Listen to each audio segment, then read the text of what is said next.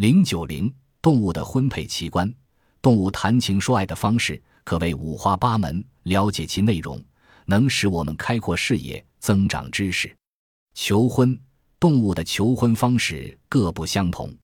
朱颈斑鸠求偶时，使雄鸟在雌鸟的周围行走，每五步鞠躬一次，并呜叫不止。假如雌鸟经此走了，雄鸟便急忙追赶，边追边鞠躬边呜叫，追得愈快。鞠躬的次数愈多，几乎达每分钟一次，直到雌鸟答应他的求婚为止。犀牛的求婚表演更是有趣，它们面面相对，公犀用脚小心地触动母犀的脚，使脚互相摩擦。有时公犀得到的只是碰撞，表示拒绝。当母犀接受了公犀的求婚后，它们就一起围着一个圆圈奔跑。跑完后，公犀急忙向母犀接近。这种戏剧性的行为要持续好几个小时，直到最后发生交配。献礼求婚有一种海燕，它们雌雄之间外貌极为相似，即便是它们的同类也难以区别。雄鸟求婚时，先向对方献上一条小鱼作为彩礼，并在空中翩翩起舞，然后雄鸟把对方带到预先修筑好的巢中，再次献上一条小鱼。如对方是雌鸟。就会接受礼物，配成良缘。倘若遇到的是雄鸟，就会相互格斗起来。猕猴也有送彩礼的习惯，以礼物博得雌猴的青睐。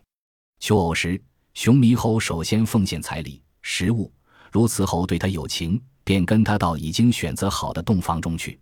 这时的雄猕猴大献殷勤，上树采摘野果作为第二次彩礼。雌猕猴也喜形于色。在轻微的叫声中，与雄猕猴互相偎依，频频亲吻，久久不离。澳大利亚的雄园丁鸟能搜集和偷到很多彩礼，如花、果子、蘑菇、鹦鹉的羽毛，甚至刀叉、牙刷、银镜、钱币和玩具等。雄园丁鸟备下这样的厚礼，准备迎接雌鸟的光临。澳大利亚的别墅鸟是爱美的模范，为了筹备婚礼。雄鸟要建一所漂亮的别墅，它首先选择一处向阳的开阔地，用大小均匀的石子铺平，然后拾来许多细枝插在石隙中，每枝必大头向下，稍不相交。然后到处寻觅贝壳及各种浆果施于门前。他还捡来许多美丽的羽毛、树叶悬于细枝上。雌鸟来到时，雄鸟在新建的别墅中欢呼雀跃，低眉折腰。向雌鸟投以脉脉含情的目光，而后拜倒在他面前，展开双翅，显示自己华贵的羽毛，还要娓娓歌唱，以赢得雌鸟的欢心。然后双双进入洞房，婚后夫妻恩恩爱爱，生活美满。以貌求婚，有些动物求婚时会变得非常艳丽，以俊俏的外表来赢得对方的爱慕之心。野生火鸡在情场中。雄鸡是把注意力集中在与自己竞争的同性身上，他们会雄赳赳、气昂昂地向前走，拖着直挺的两翼，同时竖起大圆扇子的尾巴。在竞争到达高潮时，秃头变成了发亮的蓝色，肉垂由白色变成红色，显得非常美丽。当一只雄鸡发出咯咯的叫声，其他雄鸡也会跟着咯咯的呜叫。这时，雌火鸡便从中挑选自己的情侣，然后跑到选中的雄鸡面前，几乎要匍匐在地。雄鸡便停止自己的求婚表演，同雌鸡交配。南方有一种斗鱼，在求爱时，雄鱼会披上一件金光闪闪的彩色外衣，显得富丽堂皇。雌鱼被它的容貌所吸引，便收拢鱼鳍，在褐色的躯体上露出一些有色的条纹，如同向雄鱼表白永恒的爱情。以声求婚有一种白鹳，嗓子阴哑，雄鸟在求婚时就用上，下回当作响板，发出的声音能够传到二百五十米之外。相距较远的雌鸟便闻声赶来，并效仿雄鸟的动作回答，好像在说“知音在这里”。然后竖尾展翅，鞠躬旋舞，相互啄会，双双表达爱慕之情。有些雄鱼在求偶时也能发出声音。使雌鱼大量云集，渔民也常常根据雄鱼的叫声，趁机大量捕捉雌鱼。马路平日难得呜叫，在秋天谈情说爱的时候，却一反常态，大呜大叫。这时，远处的马路便闻声而来。他这种习性有时也给自己带来不测，常被人们仿效呜呜呜的声音换来遭到围猎。一夫多妻，每年四至六月，生活在海洋里的雄象海豹便纷纷上岸争夺地盘。谁的力量强大，所夺地盘就大，它就是这儿的主人。几星期后，雌象海豹姗姗而来，寻找自己的意中人。一只雄象海豹有时能占数百头雌象海豹，不少雄家海豹找不到对象，就免不了一场厮杀。它们先是相对而立，互相恐吓，激怒时便张开血盆大口，互相撕咬。力量弱小的只得弃妻而逃。海狗又叫海熊，长约一至两米，面貌似狗。头上有高高的额骨，两旁长着耳壳，眼珠转动灵活，满身是浓密的黑色软毛，四肢很短，尾鳍状，在水中游泳非常得力，在陆地上步行就要艰难得多了。春夏之际，成群的海狗到千岛群岛、科曼多尔群岛、普里比洛夫群岛上来繁殖。雄海狗最先到达，在海滩上各据一方，不准对手入侵。几星期后。雌海狗远涉重洋来到岛上，雄海狗急忙将雌海狗赶进自己的地盘，多多益善，有时多达一百只。雄海狗为了争夺雌海狗，常常发生凶恶的咬斗，一直到对方被打败逃走为止。如果你有幸从高空俯瞰全岛的话，大自然的壮丽奇景会使你终生难忘。那嶙峋的山岩，海滩上坑穴点点。魁伟强大的雄海狗被大批妻子儿女簇拥着，势力范围界限分明，你挤我扎，你争我夺，万头攒动。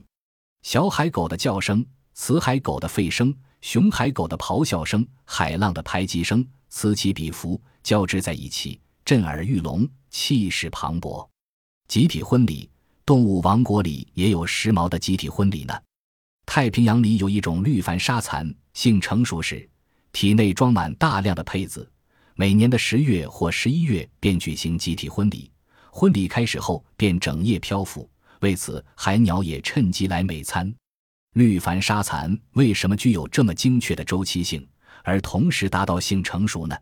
据科学家们分析，绿帆沙蚕的性活动与月亮的运行周期有着某种联系。